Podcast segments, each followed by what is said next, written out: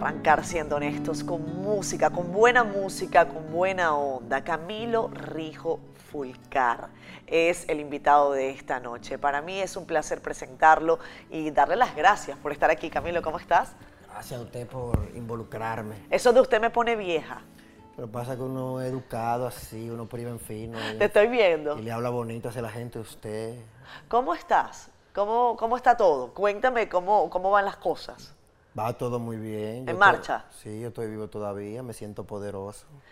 Y, y eso es mucho decir. Tú has tenido una batalla muy interesante por tu salud y, y, eh, yo creo que ha sido una batalla de mucha gente además. Sí, una donde no he estado solo, he tenido un ejército conmigo. Cuéntanos un poco para los que no te conocen. Camilo Rijo Fulcar eh, sufrió, porque ya estás en remisión, ¿cierto? Libre de enfermedad por un año y medio. Amén, amén. Estamos Fa- falta un añito, unos remisión añitos. completa. Ahora, cuando se habla de tumores sólidos, no se usa el término remisión, Ah, sino que se habla de libre de enfermedad. Exacto. ¿Entiendes? O sea, libre de enfermedad. Tú tenías un cáncer de, de hígado, pero un cáncer Tengo, muy raro. tengo, tengo ¿Tienes? cáncer, sí, tengo cáncer, tengo cáncer, tengo cáncer. Yo lo pongo mucho en Facebook así, tengo cáncer, ¿Por qué? para que la gente descargue todo su humor negro en él y yo reírme con los comentarios. ¿Cómo así? ¿Por qué? ¿Qué humor negro yo- hay ahí? Como yo lo pongo a cada rato, tengo cáncer, la gente agarre y dice, tengo, y yo hambre. Y dice, ay, yo tengo Virgo. Dice, ya tú tienes alto, termínate de morir, ya, ya tú no tienes alto con eso. ¿Cuándo es que tú te vas a morir? ¿Cuándo vamos a salir de ti? Y yo me exploto la risa porque hay que aceptar la realidad y reírse de uno mismo, eso es lo más sano que hay. ¿Esa tú crees que ha sido la clave en tu lucha Ha contra la sido enfermedad? una de las tantas claves. La primera es que he tenido la suerte de tener los mejores tratamientos para el cáncer. Y la otra es que yo siempre he pensado muy positivo y siempre he sido muy optimista. También realista, estoy consciente de que puedo morir y acepto la muerte con mucha altura. Y entiendo también que puedo vivir, entonces por ello, si me deprimo me muero más rápido y si me voy a morir me muero contento y dejo una huella indeleble aquí en la vida. ¿Te entiendes? Entonces, una de las claves ha sido esa, mi actitud, y eso es lo que han dicho los médicos, que eh, mucho de, mi, de, de este milagro es producto de esa, de esa actitud que he tenido. Porque, imagínate, una enfermedad ¿En qué momento fuiste diagnosticado? ¿2016? 2016, el 19 o 17, 18 por ahí de diciembre del 2016. En plena Navidad. Un regalo, oh, los reyes míos fueron eso. Ese fue muchacho, un regalo. Que realmente fue un regalo porque a mí el cáncer hasta me curó la depresión y yo estaba muy triste. En esos tiempos eran tiempos difíciles, 2015 y 16. Y me llegó esa enfermedad y la- eso me arregló la vida, en verdad. Después que me ¿Cómo operaron, así? A ver, Camilo, a porque libras. tú sabes que este programa lo ve gente de, de muchos lugares y, y de muchas Sí, y gente que distintas tiene edades. cáncer, gente que se le murió su mamá Pero de ¿cómo es eso que tú estabas que- en, en depresión y cuando te dan la noticia de que tienes cáncer, eso te arregló la vida? Eh, parece... Ah, es una dicotomía, Es una, una ironía. Mi vida está cargada de, de ironía. Yo soy amante del sarcasmo, yo soy un apasionado de eso mismo, de la ironía, me encanta. Eso es una, el, el la ironía es uno de los artes más bellos que tiene la vida. Entonces, es contradictorio que un cáncer pueda ser una bendición para una persona, pero en mi caso Lo fue. fue sí, fue una. ¿Qué una tenías en ese momento? Mira, por ejemplo, mis padres se habían divorciado y ese divorcio fue lo que sacó lo mejor de mí porque me llevó a mí a coger eh, la guitarra y tirarme al conde a tocar guitarra. Y de ahí para adelante te sabes que hemos dado mucha agua de beber. Hace seis años que estoy tocando ahí en la zona colonial y he hecho todo un universo al haber tomado esa que fue la mejor decisión de mi vida. Pero todo eso fue en virtud de que ya la economía estaba muy complicada porque ya los padres se habían separado Sí. Y muchas otras cosas, había muchas cosas. eso fue muy, muy doloroso para mí esa, esa, esa ruptura. Y cuando me diagnostican con cáncer, ellos empiezan a hablar de nuevo. No es que están juntos, ellos no van a volver, ellos son amigos, se han juntado por mí. Y ni se hablaban y de que se- me enfermé, ellos volvieron y se empezaron a hablar. Entonces mucha gente viene, mucha energía positiva, muchos, mucha gente apoyando a uno, mucha gente a disposición de ayudar a uno, mucha buena vibra. También Eso, también estaba yo muy malo con eso porque yo en esos tiempos, 2015 y 2016, yo no tenía casa. Yo prácticamente me quedaba a veces donde mi mamá, a veces donde un amigo, donde un pana. Y así, porque yo, yo vivía con, después que se divorciaron, yo fui a vivir con una que era novia mía. Ajá. Pero quien da pan a perro ajeno pierde el pan y el pierde el perro. Y se fue para Estados Unidos con el que era esposo de ella. Entonces, o sea, porque tú te estabas portando mal. No, porque ella tenía, el, el, ese novio de ella tenía cinco años que no venía al país, pero de allá se manifestaba y yo tenía cuatro años ahí metido en esa casa. Ajá. Y cuando ese hombre, cuando ese hombre dijo, yo voy para allá, yo, bueno, te tienes que Vino a recuperar lo suyo. Sí, sí, yo, tú sabes que eso... Increíble, ¿no? Sí, entonces eso, no, pero bueno, te digo, yo antes... A ti te duele todavía eso, porque mira lo que tú estabas Eso fue algo, fue, fue traumático, pero en verdad, como te digo, quien da pan a, a perro ajeno pierde el pan y pierde el perro. Ya después que yo empecé lo mío aquí en la zona, que ya yo empiezo, tú sabes, a recoger fuerza, que ahí no sé qué fue, que yo empecé a tener una catarsis de la moral y empecé yo a, cambiar muchos aspectos negativos en mi vida y dije, no, esto está mal porque aquí por eso es que matan a la gente, por eso es que un hombre se vuelve loco, se mata a él, me mata a mí, la mata a ella, porque ¿qué es lo que estamos haciendo aquí? Esto, esto es satanismo. Entonces yo dije, mira, esto hay que dejarlo, si usted me ama de verdad, vamos a dejar esa chelcha, suelte eso. Y ella no, ella estaba, que ella quería su visa. Y yo, ah, está bien. Y bueno, y eso cuando eso me se fue y me deja uno, ya uno en la con todos esos problemas. Eso fue mi hermano. De hecho, yo después hasta compuse una pieza en, virtud de eso, relacionada con eso. Mi, mi segunda pieza. Ajá. El dolor que Elena causó. Pero vamos a tocarla. tócala, tócala. Vamos a tocar. ¿Cómo es la cosa? Miren, Camilo es un artista. Camilo, dame un segundo, pase un break aquí con la gente. Camilo es un artista. Yo eh, eh, lo invité con todo el cariño del mundo, pero esta conversación va a ir así. ¿Eh? El que tiene las riendas de este programa se llama Camilo Rijo Fulcar. ¿Tú eres, ¿Tú eres familia del ministro? Todos los Fulcar somos una familia. Ah. ¿Pero? Pero realmente no, no sé, no es ni, tío, ni primo, ni no. que no hay, pero todos somos Ahorita hablamos de eso. ¿Cómo es que es la canción que tú le dedicaste a, la mujer que te votó? El dolor que Elena causó. Pero eso en verdad fue la gota que derramó el vaso, porque en ese tiempo había muchas cosas feas que estaban pasando. Y después uno se pregunta que por qué uno le da cáncer. ¿Y tú crees que eso desencadenó todo allí? No, pero digo, yo muchas veces yo le adjudico el cáncer a todo ese dolor que yo tenía en esos tiempos. Yo, yo, yo, yo sufrí cuando vine a ver por esto, pero realmente me dio y yo dije, coño, ya yo ahí dejé como de sufrir porque ya todos esos problemas que uno tenía, me pasa eso y digo, pero esos problemas no son nada comparado con esto. El dolor que le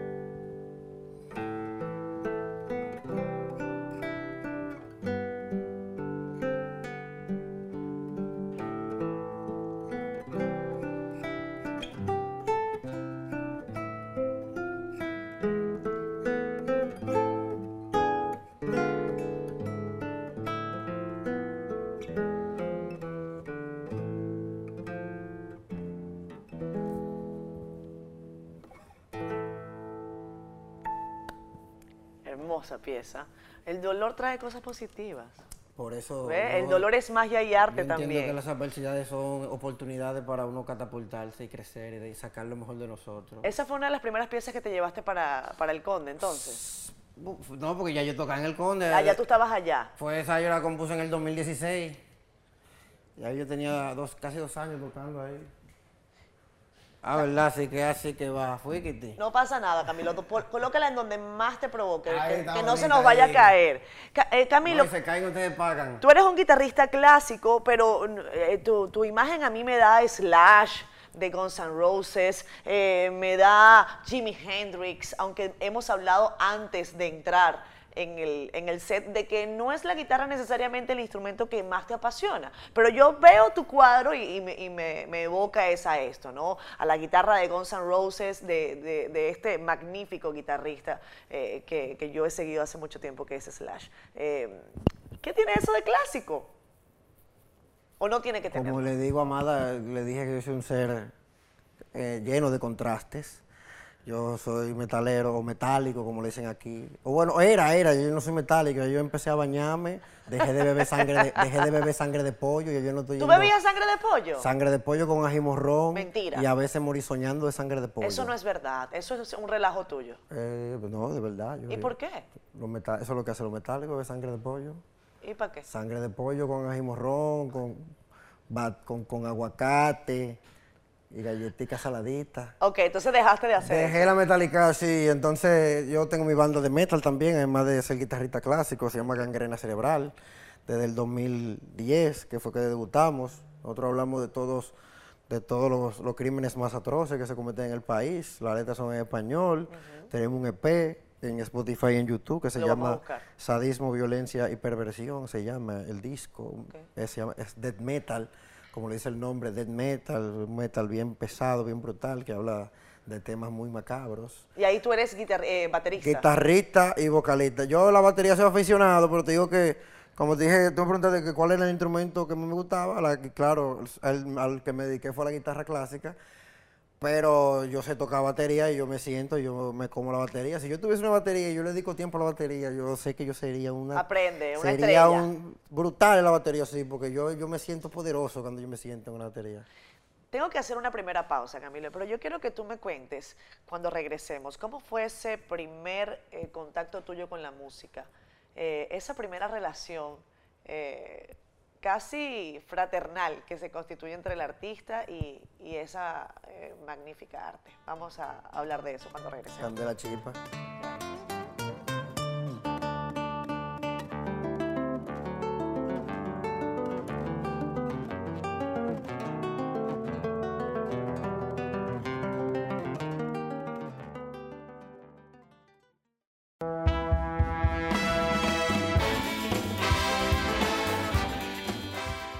Seguimos con más. Esto es Siendo Honestos con Camilo Rijo Fulcar, un artista nuestro, eh, un artista capitaleño. Tú naciste acá, ¿verdad? Tú eres capitaleño. San Cristobalense. De- ah, tú eres de San Cristóbal. Sí, sí, de chiquitico yendo para allá. Toda mi familia de allá. ¿Y eres Los el único- Pereira. Eh. ¿Y eres el único músico de tu familia? ¿Músico, músico?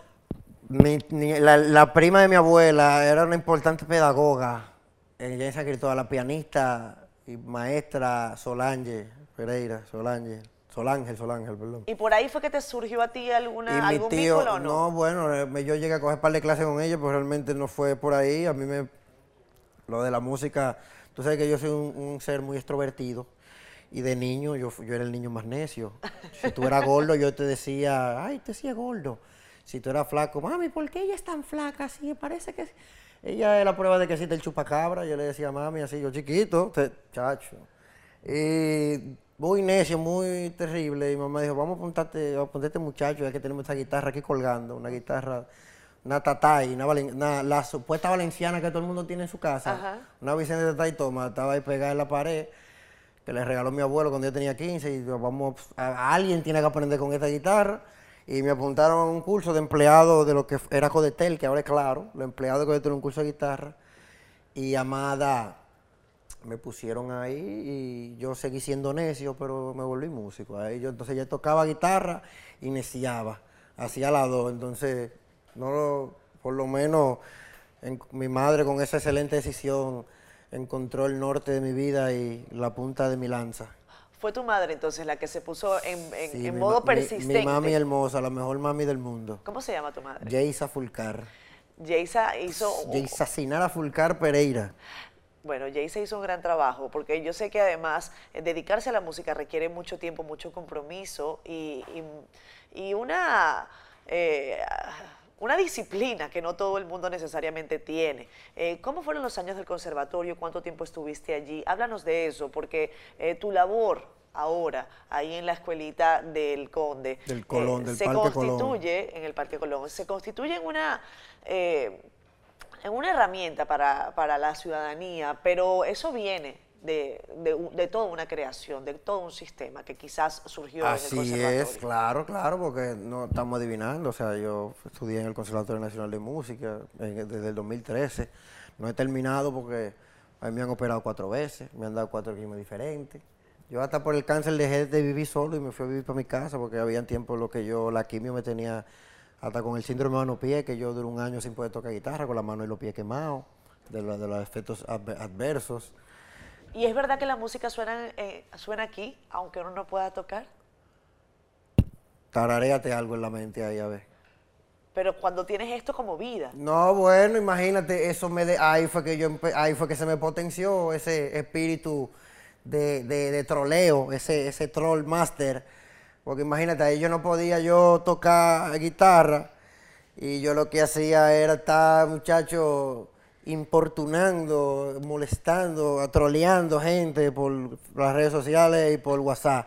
Ahí fue que ese espíritu de comediante, el espíritu de Don Comedias, me poseyó y por eso le doy muchas gracias. Y para mí sería un honor conocer a Ramfi Trujillo y tirarme fotos con Ramfi, porque en esos tiempos tan caóticos donde yo tenía Tommy Kim y el entretenimiento mío era eh, eh, molestar a, todos esos, esos, xenófobos de su colectivo. Esa era mi pasión. Gozaste con Gozando, molestando a, los ranfitas. Yo me metí a grupo de WhatsApp de los ranfitas, creé un grupo, un movimiento de que metálicos con ranfis. No te creo.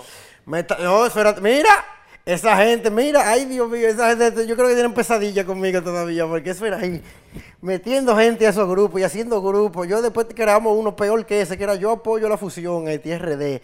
Y eso era agarrando, siendo nacionalista con Z, metiéndolo a tope ese grupo. Y muchachos, pero eso era... Eso fue por ahí drenaste. Muchachos, ahí yo drené, esa era la terapia mía. la terapia mía del cáncer era... Y eso, mira, pero era un derroche de creatividad, porque yo no, la forma mía de yo eh, esa gente no era como mucho del grupo, porque ese grupo está plagado de, enajenados y de seres antisociales que, que yo no sé, o sea que hay que tener, hasta para hacer eso hay que tener sensibilidad. Yo agarraba y hacía todo un teatro, yo ponía una música de fondo, como una marcha militar y empezaba, el ejército de Ramfis se está preparando para conquistar a toda la República Dominicana.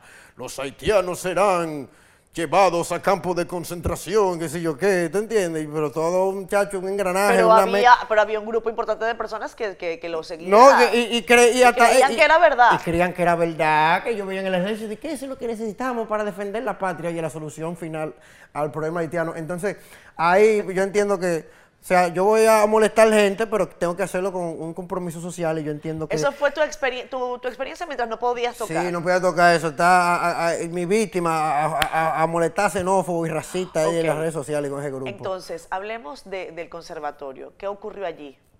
No, y me fue muy bien. Ahí yo, mientras estuve estudiando, gané el tercer lugar del concurso nacional de guitarra clásica, teniendo nada más dos años estudiando guitarra clásica, viendo a, esos, a los que ganaron el concurso que de detrás de ellos, ellos eso es lo que yo vi que lo que ganaron, yo tenía ya todo ese tiempo estudiando, viéndolo, tocando en, en, recitales, que eran unos virtuosos, y yo quedar detrás de ellos, para mí eso fue... Pero tienes que volver al conservatorio. Tengo que volver porque yo soy un apólogo del estudio y yo motivo a la gente a estudiar pues entonces, dime tú, yo creo que es una etapa en mi vida que hasta que yo no sepa que yo voy a vivir mucho, yo lo que tengo que dedicarme a estar gozando y estar a disfrutar. tranquilo, no estar, tú sabes, y dedicarme a toda esta cosa. La guitarra clásica exige mucho y lo que estoy haciendo exige mucho.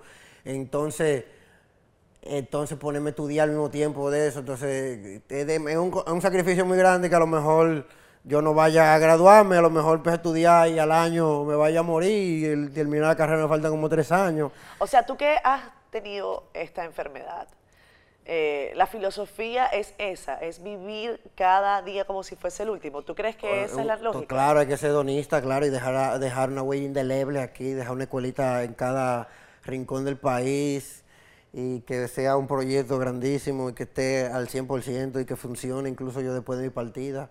Que incluso hay veces que si yo falto de la escuelita, la escuelita sigue normal funcionando. ¿Entiendes? Entonces... ¿Cómo empezó la escuelita? Porque tú me dices, yo me fui a la zona colonial porque incluso yo estaba como en depresión y sentí que... No, que lo- el asunto de, lo- de lo que te- los viejos se divorcian, no hay dinero. Yo primero intenté ir a un call center, no me aceptaron because my English is very aplatanado, you know my friend, very aplatanado, machucado English. Entonces, they, they do not accept me, so... Te hicieron un favor. Me hicieron, mira, Thank you, my friend. por eso es que no hay mal que por bien no venga. Entonces, amada, no me aceptaron. Ese mismo día me llamaron para contratarme, para pagarme cuatro mil pesos por tocar tres piezas en, en la noche larga de los museos. Yo dije, ah, pero yo, déjame tirar para la calle, porque ya anteriormente yo había, de la adolescencia, fui, empezó, mi carrera como músico callejero empezó en mi adolescencia. Yo andaba por el Sánchez La Fe y por Cristo Rey, Villa Juana, el Kennedy, los alrededores de mi casa, yo vivía en Sánchez La Fe, cantando canciones de mala palabra, tipo Radio Ñ. Ajá. Y el Mago Beato con la guitarra y con esa pinta, porque un día yo cogí un pique, fui a visitar una sierva ahí que me hizo ir como de balde por ahí, uno tú sabes, tratando uno de, de- de comer con su dama, entonces eh, yo agarro y después que me voy, ando yo por ahí por Cristo Rey y, imagínate tú en un barrio con esta pinta, la gente voceándole de todo. Porque a mí yo, ya a mí no me pasa nada de eso porque ya como yo me muevo en taxi, por lo general me Sí. muevo en sitios donde hay gente con un poco la, la mente más abierta, pero si tú te metes con esta pinta en Villajuana, Cristo Rey, que si yo dónde, ahí la gente te, te vocea de todo. Entonces yo agarré y empecé, como yo me sabía un par de canciones que, se para relajar con los panas y, y la familia, y también estaba sin pasaje. En el momento que llegué a pie, yo, canciones de mala palabra a 15, a día 25, ven, ven, ven, ven, y le daba. Y de camino a mi casa, yo hice como 500 pesos cantando canciones de mala palabra. Y dije, ah, pero aquí es, déjame yo eh, dedicarme Bueno, pero quizás ese es el origen del trap. Ah, eh, por ahí el origen. A lo mejor tú hiciste una revelación. No, no, era todo acústico, ahí cancioncita, ahí, que no la vamos a cantar aquí porque tiene No, una no. letra muy explícita, muy, muy satánica. Sí, entonces yo dije, bueno, déjame yo hacer lo que hacía antes, pero refinado, ahora con lo que yo, algo que es realmente trascendental. Y ya tuve el éxito que tuvo. Entonces, a los tres meses yo estaba tocando en la calle. ¿Qué sucede? A, mi, a, a nuestro colega Abraham, el violinista que toca el Palacio Consistorial, las autoridades le quitan el violín porque él estaba haciendo bulla. O sea, cosa que es satánico totalmente porque Amada, ese siervo lo que está entreteniendo a la gente y toca muy bien y le va muy bien. Entonces, quitarle su herramienta de trabajo, su instrumento músico, eso es maligno totalmente. Esa gente fueron, o sea, el mismo Belcebú agarró y le hizo así y le empezó a, a- a usar a, a esos oficiales. Porque usted sabe lo que te quitarle su instrumento músico, eso es una cosa... ¿Que era un malo. policía o eran policías? La, po- la policía municipal, algo Ya. tan espiritual, algo tan mágico, algo tan ¿Eso fue en importante, algo año? tan vital. 2015 lo quitaron. Entonces, cuando yo denuncié eso en las redes sociales, El apoyo fue. Eso fue mi, primera publicación viral, fue esa. Viral y, se- y, y hasta el ministro de Cultura nos contactó, que era José Antonio Rodríguez, Manuel Tejada. Fueron esa gente a buscarlo con un general. Oye, un general a buscar el violín allá. Al otro día eh, nos reunimos con el ministro, eh, eh, Manuel Tejada la arquitecta Diana para darnos el violín. Y mire, estamos aquí para apoyarle a ustedes que están aquí tocando la calle. Entonces, a partir de ahí surge ya un movimiento de artista callejero con mi, con ese, con mi llegada y con ese suceso que empiezan a llegar más gente porque al ver el éxito que está teniendo y el apoyo mediático que habíamos ah, logrado con la defensa de ese señor, llega muchas, m- empezaron a venir más músicos. Una vez más, por un evento quizás visto como negativo. No hay mal magia. que por bien no venga. Entonces, como muchos abogados y mucha gente se nos acercan y nos dicen, créense una asociación de artistas callejeros que queremos formar, al tarde o temprano lo vamos a hacer, aso ARCA, Asociación de Artistas en la Calle. Esta asociación para protegernos, para que cosas así no vuelvan a suceder y también para aportar a la sociedad. Entonces, cuando surge esa idea de aportar a la sociedad, Claro. ¿cómo los artistas callejeros podemos aportar a la sociedad? Bueno, vamos a, a- a- a enseñar lo que sabemos, además de entretener, vamos a dar clase, entonces vamos a volver nuestra, nuestro escenario, nuestra aula. Y la idea era que cada uno desde su espacio, los domingos, de se lo dedicara a la gente. Yo pensaba yo estar ahí donde siempre me ponía a tocar. Yo ese día no tocar y lo que hacer una labor, tú sabes, voluntaria, una labor desprendida, eh, altruista, y yo ponerme con varias guitarras ahí, clase de guitarra gratis. Y el que quiera, que así se motiva el, el transeúnte Cualquiera. a, a querer aprender de esto y se sienta. Y yo, dame una, guita- una clase a ver. y le pasamos una guitarra de ese y ahí él empezó, él empezó a dar la clase. Esa era la idea mía. Así empezó. Esa es la idea, pero después cuando yo entré en contacto con los niños de la calle, yo veo esta problemática que hay y, y me dio esa pena yo conocerlo, saber su historia y ver ese interés de yo querer tocar música. Eso me dio una pena, amado. Que yo dije, yo no puedo quedarme el brazo cruzado. Dije, pero esa idea que yo tengo de dar clases, tengo que hacer una escuela para estos niños. Es, quienes más necesitan esa escuela son estos muchachos. Y ahí a la semana de ese evento ya arrancó la escuelita el 14 de junio, un día revolucionario. El 14 de junio del 2015 se hizo la escuelita ahí frente a Cafetería Roma. Exactamente. Ahí en el Conde. Después yo nos mudamos frente a la cafetera porque después en Roma nos sacaron de ahí, que ya no querían que, que- que tocáramos ahí. Y nos pasamos para ahí mismito al lado de ellos ahí. A la cafetera, en la cafetera nos pusimos y de ahí estuvimos hasta eh, finales del 2000, a principios del 2020, hasta que llegó la pandemia. Luego llega la pandemia, nos mudamos al Parque Colón porque teníamos pensado, o sea, por el distanciamiento social, había que tener un mayor espacio. Y no sé, el Parque Colón me parecía como que más atractivo y había más espacio para hacer más cosas. Y de ahí, en, en tan solo un año, la Escuelita de Música del Parque Colón ha, adquirido unas dimensiones inimaginables, impensables para nosotros, algo que no, nunca pensé. 300 personas aproximadamente. 300 y pico estudiantes, 40 y pico profesores, la gran mayoría todos grandes profesionales, clases de más de 17, in- 17 instrumentos, con una orquesta de estudiantes y profesores, cuatro estudiantes ya aceptados en el Conservatorio Nacional de Música, eh, muchísima gente beneficiada, mucha gente feliz, muchísimo apoyo, eh, una, una influencia mediática grandísima. Si volvemos a la Escuelita de Música del Parque Colón, una celebridad, la gente va a querer ir allá también a, a- a- a tener esa, esa visi- visibilidad y se Vamos a van a sentir estrellas los estudiantes. Con Vamos a hablar de eso ahora, cuando regresemos de pausa. Vámonos a comerciales. Cuando volvamos, Rock hablemos de esos apoyos. ¿Tú quieres hablar de rock and roll? ¿Cómo? ¿Tú quieres hablar de No, rock que yo siempre digo rock and roll. Ah, pues, rock and roll, vámonos a la pausa. Ya venimos. compa.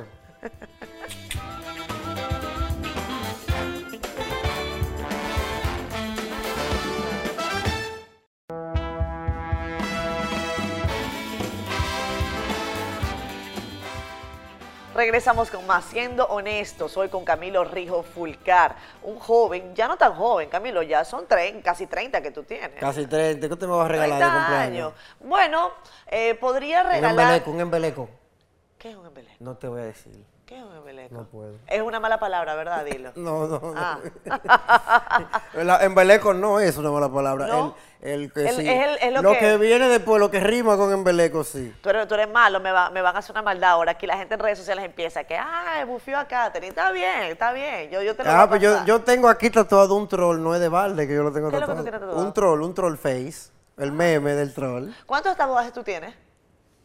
Yo no sé, como 10. ¿Como 10? Sí, yo, no, y yo no tengo ni dos años con todo eso. Me, me hice este por primera vez porque yo estaba troleando una tatuadora y porque, que en paz descanse, Andreina Perna- Pernalete, la que me hizo esto. Andreina, la venezolana. Sí, lo fue mi primer tatuaje, me lo dijo ella y fue así molestándola. Yo de, de necio ahí. Y, El- pa- y pa- y entonces como me sentí mal Camilo, por- espérate, Camilo, que hay que hacer un inciso.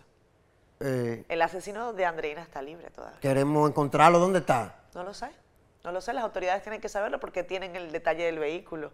Hay Yo- dos tatuadores venezolanos que han Su- resultado, sufrido, muchísimo. El otro es, ¿cómo se llama? Medina Inc.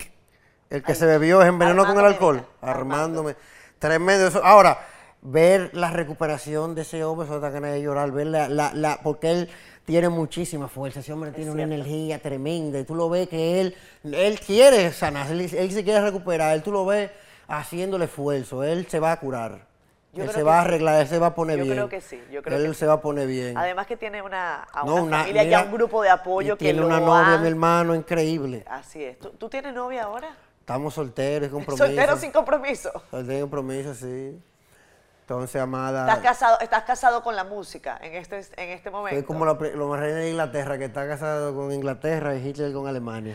Dime, Camilo, ¿cómo van los apoyos gubernamentales? Hablemos un poco de, la música en- eh, desde tu perspectiva en la, en la República Dominicana. Yo tengo un caso muy particular que siempre me gusta mencionar y tú debes saber mucho de él, que es el caso del sistema, eh, cómo el maestro Abreu, eh, con un grupo de hombres y mujeres, pues, vamos a decirlo de alguna manera, visionarios, eh, pensaron en el efecto transformador de la música para las sociedades. Y eso ha generado unos resultados eh, increíbles, no solamente para Venezuela, sino para otros países.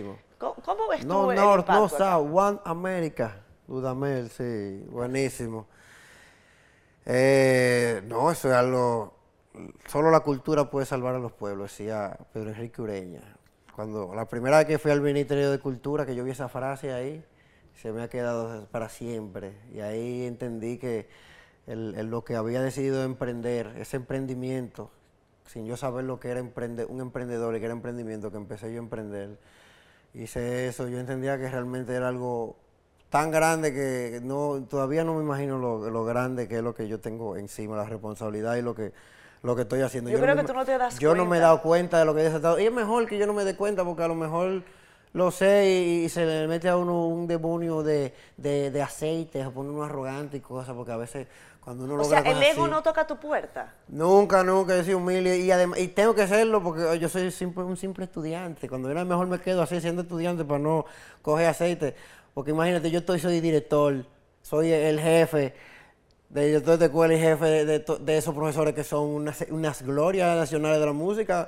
Ahora, este domingo vamos a tener a la, al primer chelo de la Sinfónica y maestra del Conservatorio Milena Siskovic, de, maestra aquí, y a Svetlana Radoskovic, de, maestra de violín, a la concertina de la Sinfónica, y, así se van agregando. Allá yo tengo el profesor de lectura musical de la Sinfónica, el, el, un contrabajista de la Sinfónica, está allá. ¿Tú entiendes? Tengo a mi, prof, a mi maestro de guitarra clásica también dando clase allá. ¿Tú crees que se deben replicar las escuelitas? Claro, pero yo entiendo que para que sea tal y como la escuelita, tiene que haber un camino en cada, en varios lugares del país y del mundo, porque algo que puede ser mundial. Tal vez somos pioneros en esto, porque yo no he visto una escuela así en un parque en ningún sitio. O sea, no hay nada nuevo bajo el sol, ni no ve subsoles, pero yo no he visto esto en ningún sitio. O sea, tal vez me he inventado algo, un experimento que me encantaría después que profesionales de alguna universidad de, de Urban, la Universidad TAR, hizo TAR Estudio para determinar, ver, la, comparando los resultados de la pedagogía tradicional a este método de, tan espontáneo, tan libre, tan informal de coger un parque para enseñar, una comparación de los resultados, cuál es más eficiente o si realmente funciona. Y funciona porque aquí no hay ninguna queja y tú ves el avance de los estudiantes e incluso nada más dándole clase aquí en la calle, logramos formarlo para entrar a un conservatorio en menos de un año. A mí me tomó para entrar al conservatorio mucho tiempo. ¿Entiendes? Y estos muchachos engarren un año y entran. Entonces. ¿Solamente practicando los domingos? Yendo a coger la clase los domingos, claro. Y todos o sea, ellos se van a la semana y En la semana ellos tienen que practicar, y, pero ellos solamente con clase los domingos. Pero también, yo, tengo, eh, soy más, cuando lo que vamos a llevar al conservatorio, soy estoy más cerca de ellos y trato siempre de estar pendiente si están haciendo sus cosas, si necesita tal cosa, si, necesita hora extra, si hay que contratar a un profesor privado, si hay que hacerle esto. Háblame de un caso específico, porque a veces este tipo de proyectos, cuando son tan grandes, eh, eh, son difíciles de, medir. Háblame de un caso específico que a ti te haya llamado particularmente la, mira, genial, porque mira, quien salva una vida, salva el mundo entero. Le dijeron los judíos a Oscar Schindler. Y eso es importante para mí y también me lo decía cuando yo era, hacía mi trabajo voluntario en NA, programa de rescate de niños y niños adolescentes, trabajando con niños de la calle. Yo ponía, prof, eh, de, coronel, ¿y de aquí cuántos niños bien han salido? Ahí tenemos uno es policía. Vaya que logro policía. Entonces, eh, eh, yo digo, pero ella me dice, pero oye, con que un solo, un solo, tú logres salvar de aquí, es un milagro, con un solo. Y yo siempre he pensado, yo siempre he buscado uno solo, que, con uno solo, que yo logre transformar la vida a uno solo, ya para mí es suficiente porque quien salva una vida salva el mundo entero. Entonces, por ejemplo, tenemos a Albert, que fue el primero en, entrar al conservatorio en guitarra clásica, nosotros, que será mi alumno aventajado. El muchacho son tantos son tantos los cambios de que, que tuvo en su vida gracias a su decisión y al trabajo que hemos hecho aquí en la escuelita, tanto aspecto de su vida que tú sabes, no quisiera mencionarlo porque tú sabes que eh, no quisiera afectar su dignidad, pero era, estaba en una situación muy, muy crítica y la escuelita fue un cambio de 360 grados. Que después, después de estar aquí hasta novia empezó a tener y de todo, ¿tú entiendes? Se le acomodó la vida y lo ayudaba mucho a acomodarle la vida, ¿te entiendes? Es una ¿Sabes cosa de Yo- transformarlo. Y también al- nuestro alumno que entró en, en violonchelo, también ya lo hemos cambiado la vida y el muchacho se pone a tocar en, el- en el- la zona, en la calle como nosotros, con su chelo, y lleva cuarto a la casa y la casa lo necesita y él está ayudando ya con lo que aprendió aquí. Y el que aprende a hacer música y, y el que aprende a cocinar, Y nunca pasa hambre. Nunca pasa hambre, eso, eso es un fijo. Exacto. Cuando vamos a irnos a comerciales, tengo que irme. Cuando regresemos hemos hablado mucho de la música, hemos hablado mucho de la escuelita, pero yo quiero que hablemos un poco de ti. Eh, Ya bastante ha hablado de mí, amada, pero seguimos hablando más, de todo lo que tú quieras. Yo sé que yo te caigo bien. Sí, hombre, eh, me caes bien. Rock and roll. A- Así me dice a mí Nelson Rodríguez que tú me caes bien. Yo, "Ay, sí, está bien. Después, después, después te cuento en la pausa lo que significa. Fuego, chispa. ya venimos.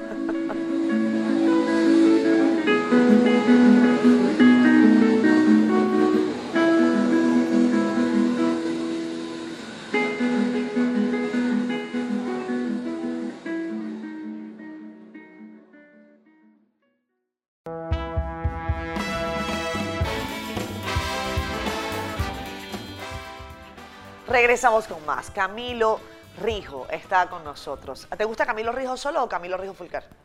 Me gusta Camilo Ful- Fulcar. Así como más sí, Sí, como que más fuiquiti fue fin. Exacto. ¿Tú eres, ¿Tú eres honesto? A todos los invitados le pregunto lo mismo. Sí, sí, claro.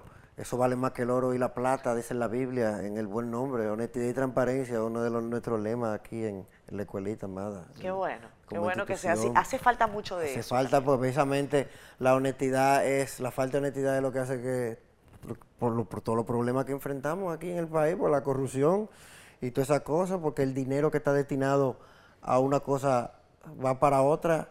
Mira, por ejemplo, cuando yo re- recaudé fondos para mi primer tratamiento, que yo estaba recaudando 6 millones de pesos para mi primer tratamiento, en dos semanas recaudé 2 millones de pesos y una, una parte estaba en mi cuenta y un millón quinientos mil estaba en la cuenta de John Péame, que agradezco mucho a John Péame por ese apoyo. Y después Senasa se hizo cargo de mi tratamiento. Entonces ya yo tenía dos millones quinientos mil pesos, tranquilo para mí. Pero yo no puedo, mi calidad humana me impide tener ese dinero habiendo cinco pacientes que había conocido en ese proceso que necesitaban dinero para su tratamiento. Ese dinero fue recaudado para medicinas. ¿Tú entiendes? Yo soy paciente y necesito también lo mío. Por eso yo con el dinero en mi cuenta, bueno, me voy a quedar con esto aquí, darle una parte a mi familia para que manejen todo de, tú sabes, mi comida y mi cosa. Y yo, Sí. como no puedo tocar guitarra, porque toda la mano toque más, yo me quedé con, con 400 mil pesos nada más. Para yo estar tranquilito. Me duraron como un año. Y el, y el 1.500.000 pesos se lo doné a, John Péame para ayudar a esos Y pacientes. tu tratamiento al final. Y, se lo, y lo tuve, me lo di y me lo, lo- lo terminé. Y te tuviste que ir a Nueva York. A los cuatro años después de eso fui a, a Nueva York porque aquí me desahuciaron. Entonces, Aquí. esos cinco pacientes están vivos todavía. Pa- ah, y necesitaban ese dinero para salvar su vida. Entonces yo, por ejemplo, en esos días antes de eso, porque estábamos, tú sabes que uno, wow, ese dinero, uno eso ahí, ¿qué hacer con eso? Mi hermana, yo no yo ni, podía dormir, yo mortificado por esta gente que necesitan eso, yo lo tengo, ¿cómo? Yo no me puedo quedar con así, muchachos, la conciencia así, porque yo no dije, no, yo no puedo quedarme con esto. Y, y hablé con yo, mira, hablé con mi mamá, yo, doña, mira, ese dinero yo no quiero tener ese cuarto, ese dinero que tenemos que donárselo a esos pacientes. Y se lo donamos, porque precisamente por eso, porque lo que es para algo, tiene que usarse en eso. ¿Te entiendes? Finalmente fuiste a Nueva York. Yo no voy a preguntarte quién ayudó en los gastos. El héroe anónimo. Un héroe anónimo al que además tú le dedicaste una Al, canción. al- sí, y el, el señor y el que también tiene la escuelita para pimpiar, pa- que con eso que le pagamos ¿Es a todos los mismo? profesores. Sí, nosotros tenemos un presupuesto de más o menos como, como 300 mil pesos. Yo gasto en, este- en esto de la escuelita todos los meses gasto alrededor de como 300 mil pesos. Transporte, ma- En pago de nómina se van como el 90%, casi más de 250 mil pesos. Que da ese señor, y es un patrocinio que solamente va a durar tres años, tenemos un año. Seguramente por el éxito que, que estamos teniendo, quizás hasta lo continúe y hasta nos deje más, porque estamos necesitando cada vez más y más mientras más va creciendo la cosa. Estamos contratando más profesores. Tenemos un estudiante que es ciego y, de hecho ya yo contraté un, un compañero de mío de allá de la UAS que enseña musicografía en braille Ah, para enseñarle lectura musical a, los, a las personas con discapacidad visual, entonces estamos contratando cada vez más personal y más gente, y más gente se están integrando, va cada vez está más creciendo, cada vez van a venir más estudiantes, hay que seguir contratando gente, yo entiendo que es un trabajo que tiene que ser remunerado y quiero pagarle al que quiera venir aquí de voluntario, entiendo que tenemos que pagarle, entonces por ello quiero que se suscriban a nuestro Patreon, que ya lo hemos tenemos tres días con el Patreon y vamos, vamos a poner acá. Vamos casi por 300 dólares, tenemos 281 dólares, usted misma, mira, ve, métase Claro usted en, sí, el, no, claro, en eso el- va, en el eso. Patreon, métanse ahí usted también, camarógrafo. Camarógrafo, todo. Patreon, Nah. Hasta de un dólar en adelante Sí, y, y una, un dólar en adelante son las la, las donaciones y, y te lo coge automáticamente de la cuenta una vez al mes. Cada día 5 vamos a tener ese dinero disponible para... Camilo, es evidente eh, la sensibilidad social que, que tú tienes. Eh, y esa sensibilidad social que yo creo que siempre has tenido, porque eh, ah, son muchos años los que, hablando aquí contigo, eh, lo demuestran. Esa Por sensibilidad... sus frutos los conoceréis. Amén. ¿Tú crees que esa sensibilidad también se potenció por tu experiencia personal? Tú incluso hiciste una, eh, una publicación en donde hablaste de, de tu experiencia personal y es una experiencia que quizás te, te- te sensibiliza eh, en cuanto a, a un asunto de abusos, a un asunto de, de tu respuesta. Alaba, alaba. No, eso no tiene nada que ver porque yo eh, realmente yo borré eso, yo le eché tierra arriba y lo borré porque tú tienes que continuar Pero la tú vida. crees que tú lo borraste, pero quizás eso sigue estando allí. No, porque yo me, me vine a acordar de eso cuando me pasó, eh, cuando la cosa de Care Conflé, porque oye lo que sucede, pasa el asunto de Care Conflé. Y yo, como soy un troll, yo agarro y me meto un chat que esa gente tiene de Care Conflé, y me meto, yo tengo un personaje que es el pastor Emenegildo Mota, me meto al chat y empiezo a relajar como un pastor y a, tú sabes, a, a predicar, decir que estuviesen en la iglesia, nada de eso hubiese pasado, porque en la iglesia nadie le iba a hacer eso que le hizo Care Conflé. Y una gente ahí se ofendió y dijo, pero ¿cómo va a ser que usted se mete a un grupo donde hay víctimas de violación con esa chelcha? Y dije, diablo, sí es verdad. Me acabo de pasar, le he puesto un huevo de dinosaurio. Y entonces me digo, pero ven acá, yo soy víctima de violación también y vengo para acá a relajarme. Me, me, me, me- me abusan de mí a los cinco años y también a la adolescencia. Y empiezo yo a hablar, mira, pero yo también soy víctima, me pasó esto, o sea, me pasó, o sea, y me vine a acordar de eso, claro, para estar, en vez de yo estar sonando como un insensible que se mete un chat de gente violada, mejor que todo el mundo sepa lo que me pasó y así más gente se identifique con, con mi historia y, y cuenta lo que sucedió, porque realmente, Amada, eh, eh, lo que el, el violador, su alma más poderosa es el silencio de la víctima. Entonces yo fui un yo estaba callado también, pero Na- por suerte. ¿En tu familia no lo sabía? No, no, pues mi hermana, cuando yo hice esa publicación, mi mamá estaba histérica, vuelta loca, histérica estaba, eh, terrible, muchacho. O sea, a los 30 años tú estás denunciando un abuso que ocurrió a los 5 años Yo, sí, a los 5 y a los y 14. a los 14. Sí, sí, sí. Y está preso el que el de los 14 lo condenan a 20 años y tiene que llevar como 10. Que era un músico, una banda metal ahí, este, ahí, tú sabes, esos coros metálicos, eh, candela. Entonces, nada, le, le metían sus. Y, nada, pasó eso, por eso yo, no, eso después que yo me di, porque yo fue algo eh, voluntario, pero yo era un niño, además fue engañado con una supuesta vaina que era un mago, que él sabe qué sé yo qué, y viene uno con ese cuento. Y ya después yo me, doy cuenta que todo era una falsa y otra vaina, y yo, coño, nada, y decidí yo borrar eso y olvidé, seguir mi vida normal. Y nunca, eso nunca me ha influido en una decisión, nunca me, me he sentido como que dolido, ni, ni me ha, porque tú sabes que, que cuando algo te duele, te, te- la, mente, la mente automática, la mente te, te, te bombardea constantemente con esos recuerdos y esas ideas. Y a mí nunca me pasa eso. Pero tú trabajas con niños. Quizás esas cosas te preocupan. Claro, claro que tiene que preocupar que a un niño le pase una cosa así, amada, pero a mí realmente, como te digo, ¿Cuál no es tu algo... mensaje para, para la sociedad en virtud de, de Ah, que no lo que no se queden callados y lo cuenten. A mí incluso un después que yo dije eso, un viaje de gente empezó a contarme, a, a contar su experiencia, decir lo que le había pasado y cosas. Eso también es algo que liberta. Yo cuando yo dije eso, yo me sentí bien. Liberado. Sí, yo me sentí bien. No me, no, me- no, me- no, no me acordaba que estaba siendo prisionero, pero yo me liberé porque tú no puedes permitir que el pasado afecte tu futuro porque el presente es un regalo, por eso al regalo dicen presente. Entonces tienes que aprovechar tu presente para tú trabajar en el mañana y tú no puedes permitir que el pasado te, te, te- estar anclado al pasado y que el pasado te impida continuar. Entonces es difícil, no todo el mundo tiene esa, esa fuerza, entiendo que lo mejor es tomar terapia y un psicólogo. Yo no tengo problema, yo si, si tengo que ir a un psicólogo hablar de eso, y lo, usted, está, usted está haciendo un papel de psicólogo ahora yo contándole eso y dime tú, yo no tengo que trabajar nada porque eso no me afecta en ningún aspecto de mi vida ni ha influido en ninguna de mis decisiones. Hemos hablado de, de tiempos. Eh, quizás eh, me gustaría reflexionar contigo con música, cómo ves el futuro, tu futuro y el futuro de la escuelita.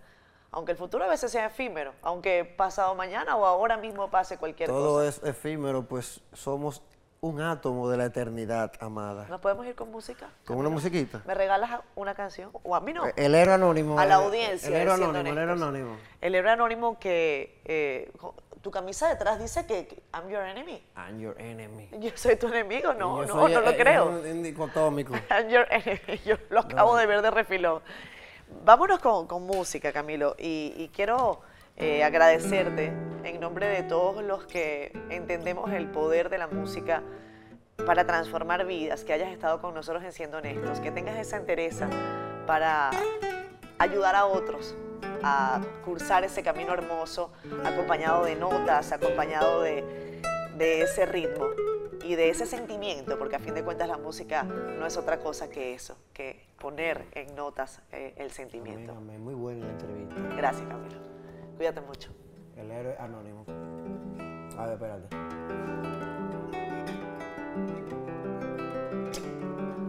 Gracias, Camilo.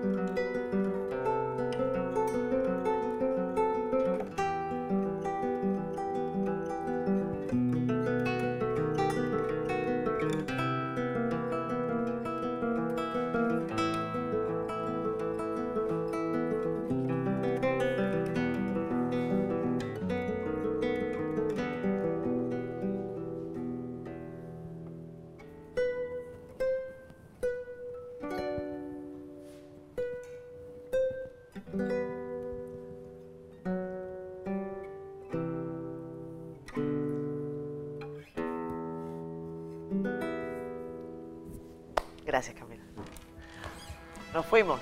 Hasta el próximo domingo. Bye bye.